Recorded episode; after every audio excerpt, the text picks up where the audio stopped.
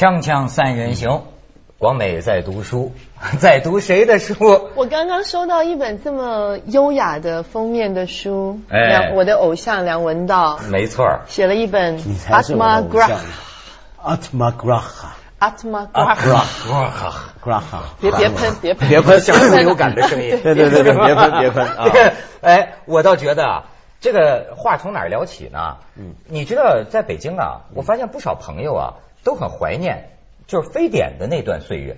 嗯，这作家有不少本书是非典期间写出来写出了一本小说。对，呃，很多朋友怀念那个时候，大家也不出门，嗯就是等于围炉夜话，大家聊天儿嗯我觉得现在这个猪流感嘛，还不至于不能出门。嗯但是呢，哎，也让咱们在一块儿可以这个聊聊。嗯这聊聊这这书，你看文道这书。他他就是这个文是吧？很难读读懂，很难读懂我我我所以我就放，我就直接放弃了前面难读懂的部分，进直接进入比较有有比较有趣的你知。道我看书啊，我就我就想起来这个这个是笑话，说是这个小布什，嗯最近那个奥巴马，啊，的民意调查呀，感觉民意支持率嘛，不还是很高嘛？不错不错我看那个凤凰在美国访问，那美美国美国美美国老百姓还聊小布什呢，对说还是因为小布什没干好，对所以我们现在还支持奥巴马。对，但是实际上小布什啊，我很怀念他，嗯就像我怀念陈水扁一样，这都是给过我很多快乐的一个人物。那美国媒体也是这样说，这小布什看书，那小布什也爱看书。小布什说，这个书的好处是什么？就是里边经常有好看的插图。小布什，然后还说小布什一个什么段子呢？说老布什，老布什原来不是在日本那个战争的时候被对对对俘虏过吗？是的。所以老布什你知道是有一个惊险的爱好，嗯。老布什喜欢跳伞，嗯，跳伞。八十五岁生日的时候，嗯老布什要用还要用跳伞，嗯庆祝自己的生日，嗯还跟人们放狂话，说我可不想这个八十五岁，我还这个坐在椅子上只会流口水。嗯 然后他儿子小布什给他幽默一句，说你可以一边跳伞一边流口水。不是，咱这题题题题外话，我就说起这书，说起这病，最近很多人关心这个事儿。然后呢，我一翻开，闻到上一本书是常识，嗯。哎，这个社会缺乏常识了。这这一本书叫《我执》，嗯。对自我的这个执着，嗯。对吧？这很深了，但是我们一看就看比较浅的部分，而且呢，特别的，你发现没有？它这个这个地方是变色儿的对，感觉插叶一样的感觉，啊，感觉像回收纸，对对，不是感觉像一个黄色段落，结果你就以为是黄书。我很惊讶，嗯我很惊讶，这是文道多年前的一个旧文，二十多岁的，二十出头的时候写的东西，我在你开始讲那个他的病例之前，我可不可以先问你一个问题？嗯这个像一个那个日记一样的一本书，嗯嗯但是我发现你写了很多很多跟爱情感情是有关的。你那时候在谈恋爱吗？还是？没有。那你，那你那是因为编辑说这个，我的编辑，我们的编辑说梁文道，你帮我开个专栏，我说可以啊，但是我我专栏什么都写过了，我什么专栏写过？饮食对吧？嗯电影、音乐、时事、书。他说：“那不是啊，你爱情，你从来写了二十多年，你没写过爱情，你用感性的方法写爱情，那我就好。我从来是个稿匠，命题作文。你今天给我个题目，我就去写。难怪我都没看懂。所以你看，任文道说，我每日测量自己对他的爱欲深度，但是为什么是男的他呢？哦，因为这个它比较古典嘛，女字边的它是现代的中文才有的。啊，我们简化字里面的这种，对，以前没有这个它的，哦哦对不对？这个是二十世纪之后才有。第一如此，第二就是我不想把这个性别固定下来，就想模糊这个性别。就说你喜欢女人也喜欢男人。哎，对，想模糊这个性别。哦对但并不表示我喜欢男人，就是就因为写那个状态嘛男人也没给你什么嘛你给你自己留后路而已，哎。对，没错，将来有一天，你跟文涛，我们两个在一块的时候，你们别吃惊不会我不会啊。的谁占便宜啊？天作之合天作之合。是吧？哎，我就说啊，一种勇气，我感觉到，嗯就是说难言之隐啊，一洗了之啊，不是不是有这个一个广告词吗？就是一个人，嗯。他会把自己得到的一些，咱们过去叫隐疾嘛，嗯。有些病，嗯。就是要呃广美你他他居然闻到这个巨细靡遗的，把他的这个一些隐疾嗯写出来。分明其实这都不是什么隐疾，例如什么静脉曲张不是隐疾，但是你看到他看完他的内容哪容之后儿静脉曲张啊？对，重点是他哪儿静脉曲张？阴囊啊？对对阴囊啊阴囊，静脉曲张啊。阴囊静脉曲，张啊而。且呢，重点是人家那医生劝他说，这种静脉曲张你还是要切除，否则会影响你的生育能力。他竟然把这个把这个自己会没有生育能力当成一种一种炫耀。对对，没有当成一种武器。他觉得他这样子可以去勾引他的女老师。哎呦，我的天！多变态 所以到后来嘛，搞到这个尿道拉伤，尿道拉伤，然后呢，这个检查过后方知是虚惊一场，原来只是尿道拉伤，可能是操劳过度或暴烈使用的结果。医生婉转的嘱咐我尽量停止勃起一段时间。哎，做人真难呐、我说你你是有病了吗？不是，因为那个时候是这么这样子你有病吧不是因为因为那个时候我正在开始读妇科了嘛。读妇科，对，读妇科哦不是女性那个妇科，是一个法国思想家妇科。哦妇科对，然后我那时候读一堆这种关于医疗跟病的问题的书，我就开始想一个事儿，就我发现我们呃，你我不知道大陆的医院怎么样，那香港的医院是很奇怪，我们如果睡病床的话，你不是有个病历表吗？嗯在放在床尾的嘛。那医生护士过来的时候会拿起这个病历表来翻嘛，来检查你的状况，对不对？你知道这个病历表是病人不能看的吗？香港的医院是看不懂的吧？因为里面就。就而且你不能拿去看，哦，就家人什么都不能看，只有医生能看。那我觉得这个东西很有意思，为什么呢？病啊是一个人，就像你刚才可能隐疾，病是最自己身上的事儿，最私密的一件事儿，最属于个人的事。你跟他，你生病，你的感官会很强烈的，对不对？那种痛苦、是很个人体验的事情。但是关于你的病的历史，我的理解，病的历史就是一个人最内在的历史嘛，它是你身体的历史。嗯，那这个历史，偏偏你自己是不能看的，它是医生才能看的，就是等于你身上最内在、最自我的一部分，被现在的医疗体制剥离出去，是属于一个专业去看的一个东西。听得懂吗？那我我想到这一点之后，我就发现不行，我要写我自己的病历，写回我自己的故事，我把我的病写出来我。觉得医生这样做是有原因的，因为我觉得这是你知道吗？当你在阅读一个文字的时候，那是有一种暗示作用的，啊就是说你会根深蒂固的觉得说。我病了，我病入膏肓了，我是不治的，因为我不晓得你会不会有一个有 这个一个医生写，看来这小子以后不能干了。看，不是你你你我不知道你们有没有这样子类似的经验，就是当人家在说啊，你知道我最近哪里哪里不舒服，我的症状是什么什么东西，或者是说你在。看一篇文章，就是讲到一些养生的方式啊，或者怎么样，就写到一些说啊呃什么什么毛病会有如下的一些症状，你是不是觉得越看就觉得越有这些症状我都有，然后就觉得自己有病，然后就开始朝思暮想，怎么办怎么办？我是不是有这个毛病？我是不是有那个毛病？我觉得文字是给人会有这种暗暗示作用的。我小时候也是这样，我小时候得癌症，就是因为看了所有那些癌症的讲癌症的书，都觉得那些症状我有。哎呦，你就说我还真是，是吧你觉得癌症包围着我？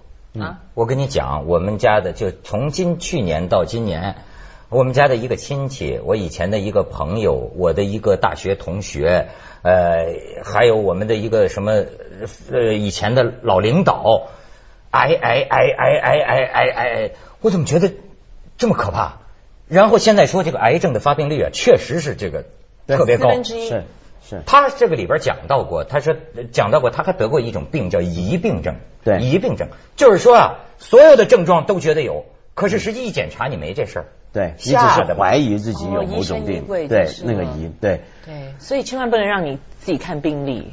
不是，但是我觉得病历给你，就像你说，你看不懂，都是一些数字，都是一些术语，对不对？嗯那我就觉得我很难接受我自己身上这么重要的、跟我这么有关系的事儿，呃，要用一种我看不懂的语言来写给另外一些人看。嗯所以我觉得我要用我自己的语言，把它写回到我的生命的故事里面，这样子我生的每一场病都是有意义的，都是我自己生哲学家生活中的干呢东西。干当然，当然，哲学家，你我不晓得你们最近知不知道有一本那个全球畅销书叫《秘密》。我知道，嗯，这本书呢，就是讲的，就是说你，就是基本上就是你心想事成。如果你老惦记着一件事情的话，你惦记一件美好的事情，老觉得这件事情就要成就要成为，而且是要用一种充满喜乐的心情，认为说这件事情就要成真的话，它就会成真。如果你每天老惦记着说对我阴囊，我的阴囊什么阴囊静脉曲张，他就会很快就尿道拉这算是美好的事吗？不光美。锵锵三人行，广告之后见。其实啊，你这个让我这个有联想到，就是他这个书啊叫我执嘛。嗯，你知道很多时候你人得过一种什么病？嗯，哎，咱就比如说我原来在一个台实习。就是工会里给这个女所有女同事做这个检查，嗯，但是他们也不太注意隐私，你知道吗？夸夸夸夸，每个人办公桌上检查结果放一份。当时我实习，他们在开会，就我一个人在办公室，就跑去看，我就一看，太无耻！我才知道一件事情，你知道吗？啊，宫颈糜烂，宫颈糜烂，宫颈糜烂，宫颈糜烂。看来宫颈糜烂是很常见的一种女性的这个问题。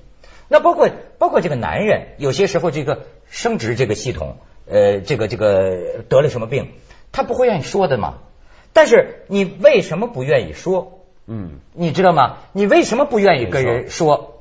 甚至于有些人，我觉得病啊是分歧视的，分等级的。当然，这艾滋就不用说了，你明白了。那么就是你比如说得性病的人，对为什么他就觉得低人一等呢？他就觉得他得归孙子似的呢？哎，就是觉得你看这里边是有地位的。当然您呢，比如说您要是得了心脏病，对估计那是比较高贵的，对，对吗？您要是得了个性病，对对吧？那您就是比较恶心的。肺病最高级。哦，肺病，文人得的，病嘛没。错。所以你这以前的时候，比如说有个作家苏珊·桑塔格嘛，嗯就写过一本《病的隐喻》。对，那他对我这个写的这个也影响很大。就他就写过很有名的段落，他就说，你看所有以前的描写文人的场面，什么弹钢琴吐血啊，半夜枯灯下写作又吐血啊，这都是文人病。就是它是一个上半身的病，但是你要说一个文人写作老拉肚子、啊 老老老老失禁，这就很不高级了嘛，对不对？光美，你有什么隐疾呢？我 也有文人病啊。哦你也肺病啊？嗯，我那时候在，我那时候在拍那个《神雕侠侣》的时候，啊然后因为我不是被吊钢丝吊来吊去，对对然后吊到我那个整个胸腔都挫挫挫伤吗？啊然后我就去拍了很多片子，各种那时候我都还不知道什么 CT 是什么东西，啊他们就拿着那种啪啪啪那种一张一张那种解剖，就是那种那种 CT 的扫扫描图出来给我看。他说：“孟小姐，我们怀疑你有肺结核。”啊啊真的吗？对创伤怎么会肺结核呢？不是这我吊威亚吊出肺结核来了。不是不是不是。后来呢，我跟你讲，我我我我我是一个非常，就是说我除了关心自己的健康之外，因为这是一个传染病，所以我也非常担心。一直是个传染病。我我很担心。我的天呐，哦肺结原来最危险是我，我的。你们不要这样子。不是，后来呢，我我花了很长，因为我也跟我也跟剧组报备，我说，哎，我我我在，因为我们在一个很小的一个一个那种可能五五五五级的县县市里面，然后那个医院检查出来结果，我说我不知道这结果到底是不是真的假，我说你介不介意放我两天假，让我回台湾去？那个时候大家可能因为拍戏拍的很苦闷，大家就觉得说你是不是想什么借口要想要脱离剧组还是怎么样？但最后他们还是让我回去台湾了，但是他们就是说。最后出来结果都是那种不确定。我为了这个，我还跑到美国去，我跑到美国，我真的我还跑到美国去做检查。医生不管三七二十一，他讲说你的你的结结果出来，他做很多那种什么那种痰的测试啊，什么各种。还打针看看我有没有那种什么反及时反应，但是其实反应都是没有的，都是阴性的反应。但医生说不管，你先把药吃了。你知道那个药是很厉害的，一吃下去我整个人是那种 很非常虚弱、很强的那种消炎药。我整个人非常非常虚弱，然后我不断的一直拍 CT，一直拍拍拍拍拍到最后，我后来回家跟我妈研究，我说怎么办？我是不是要自行隔离？因为我觉得这样很可怕。你知道我多乖吗？我上飞机还填报，我说我可能怀疑，但是我现在目前有那个医生的通行证，就是说现在是还目前都呈现阴性反应。结果到上飞机会怎么样？这种情况我也很好奇。其实，其实我完全我，因为他说肺结核会有很多什么发烧啊、身体虚弱、什么食欲不我全部都没有。我每天生龙活虎的，我就觉得奇怪，为什么会这样？但是他就说我的这个地方就是肺。尖的那个地方就是有有一些那种看起来像病灶那样的东西。后来跟我妈经过很长的那种马拉松式的讨论之后，终于你知道我十二岁以前是没有记忆的嘛？我妈妈终于回忆起了、我小的时候，大概三岁左右，就是打完那个卡介苗，卡介苗是治、治肺结核的嘛？我妈妈说我打完卡介苗的那个那个那个叫疫苗之后呢，疯狂的发烧，烧到四就是超过四十度，打那个多了吧？不知道，他就是说你对于那个疫苗的反应，他就是说你对于那个疫苗的反应很强烈，其实他就是打那个那个肺结核的对。的病毒到你身体里去，对对。也就是表示我就是打一个较弱的一个病株，对。进你身体，让你这个比较弱的得这个病，然后你有抗体了嘛？是。对，然后那个时候我妈妈说我这个地方现在其实还看得见有一个疤痕，她说我这边呢就长下边下边啊。哦，下边，对，不知道是这个刀疤吧？我看蛮长的。我妈妈说我那里呢就长出了一就一排像是脓疮那样的东西，然后就我每天都发烧，然后都一直不好，一直不好，然后大概过了半个月的时间之后，终于那个整个。病根就是就是那个脓根啊，什么都全清光了，所以说那个是其实很折磨。我妈妈说我那时候差点死掉，所以我们在怀疑，因为那个时候可能医学也不是很发达，医生跟你们说不出个所以然。他讲说这个就是打完疫苗之后的反应，你们就回家小心一点，别别让他死了就行了，就是这样子。然后所以我妈妈，我们后来后来我也跟医生讨论结果，我说会不会是其实我小时候已经得过肺结核了？哎。他拍出来的那个东西只是我小时候留下来的那个伤疤，就是说你得了肺结核之后啊啊，它不是没错没错，我知道，我就钙化了，后来有那个钙化点对对对对对钙化对对对。这这事儿我明白，我小时候什么病都得过，我是哦专家你也是。我这不是我做体检呢，检查出来这医生跟我讲说你的肝得过病，但是你当时自己不知道。后来呢，他就自己好了，哦但是现在能检查出来，而且你也有了这个呃这个抗体肝病，啊，说我的肝得过病那。你有抗体不代表你不带源了呀，我跟你说，我的小的不代表你不传染了呀我。的天呐，你这还跟人接吻？没没没没事，太不要脸了我至于吗？人情冷暖呢，这是啊。我电不是视机前面的观众朋友，千万不要跟文涛接吻啊！我我小时候受罪大了，你知道吗？所以我向文道这个学习，我就觉得有的就是这个我执嘛，我就觉得啊，有的时候其实我们应该推广文明的这种观念，对吗？就说没有什么隐疾，没有什么病是丢人的，全都看出来对了。它是平等的，对吗？对这个玩意儿害人呐，有些讳疾忌医的，对对吧？那么，而且就是有时候人对自我有一个幻象，嗯为什么这地方得的病你不敢说呢？对对吧？因为你你希望别人以为你是个什么可是什么叫破除我执啊？我觉得他就得做一个，我说了，我把我这个幻象解除了，我就是这样的人。没错，你们因为因为你。很难想象英雄会会生一些很怪的病，比如说，如果你说历史上，比如说你说拿破仑有痔疮，啊或者说你就觉得哎呀这太不那肯定有啊堪了吧，对不对？不一 定他有啊，他为这个终身所苦啊。所以他还有胃溃疡所以我就讲这这这文道，你刚才说你的那个阴囊啊，我我向文道学习，我破除我执嘛。你的那个阴囊不是静脉曲张嘛？对那当时你怀疑是小肠疝气嘛？对后来说不是嘛？对但是我今天坦白的告诉你，小肠疝气是我。哦，你小肠疝气，很小的时候，我跟你讲啊，很多小孩都有很多，小孩都它是一种有的呀很多，它是一种什么呢？咱普及一下医学知识。呃，父母亲真的，我小时候哭了一年。啊我爸爸妈妈现在都觉得我特别可怜，怎么了就是我们那个时候的医学条件不知道这个孩子怎么回事。你知道他实际是什么啊？在这个男人的这个阴囊到你这个腹腔之间，应该有一个膜的，横膈膜，横膈膜和是横膈膜，但是有的这个孩子啊，他生出来这个横膈膜没长好，嗯。所以这个小小肠这个头啊会陷进去。杵进去。但我那个情况不是很严重，你知道吗？就有时候它又缩回来，有时候又杵进去，嗯。但是就疼嘛，疼那就得多疼。当然我疼的我现在也失去记忆，我也不知道。他们就跟我说，因为你一疼你就哭。一哭，因为你一哭，他这个气压更杵在那儿。嗯哎呦，就哭了一年，天天抱着孩子一哭，最后你知道就发现一个招儿，我怎么能不哭？就抱着我上石家庄火车站，以为我喜欢看火车，实际是吓的嘛。咣当咣当咣当，火车一过来，我就不哭了。吓吓得我今天为什么这么变态真我终于明白了。这是小时候受过罪的。两太可怜了两三针的手术而已、啊。但不知道啊，不知道这不知道这这那个时候，所以说这知识不普及这个父母亲就为什么要普及这知识？他不懂啊，他不懂，就说这为什么老哭呢？就是还跑看看火车。发现那里鼓起来吗？那他不大看得出来，他就觉得一看火车他就不哭了。好家伙，他那样要 看火车再吓一家伙，就我就这么长大。那你不用学文道，学破除我执不够，你要学我，把十二岁以前的记忆全部删除。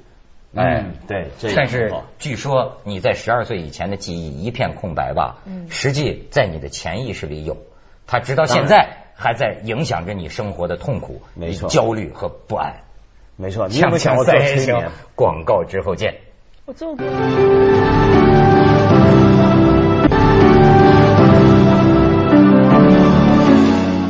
我就觉得当然是有个对比，要不说咱就看出来，我就发现我这个人呐、也是同同情心不不不不太够。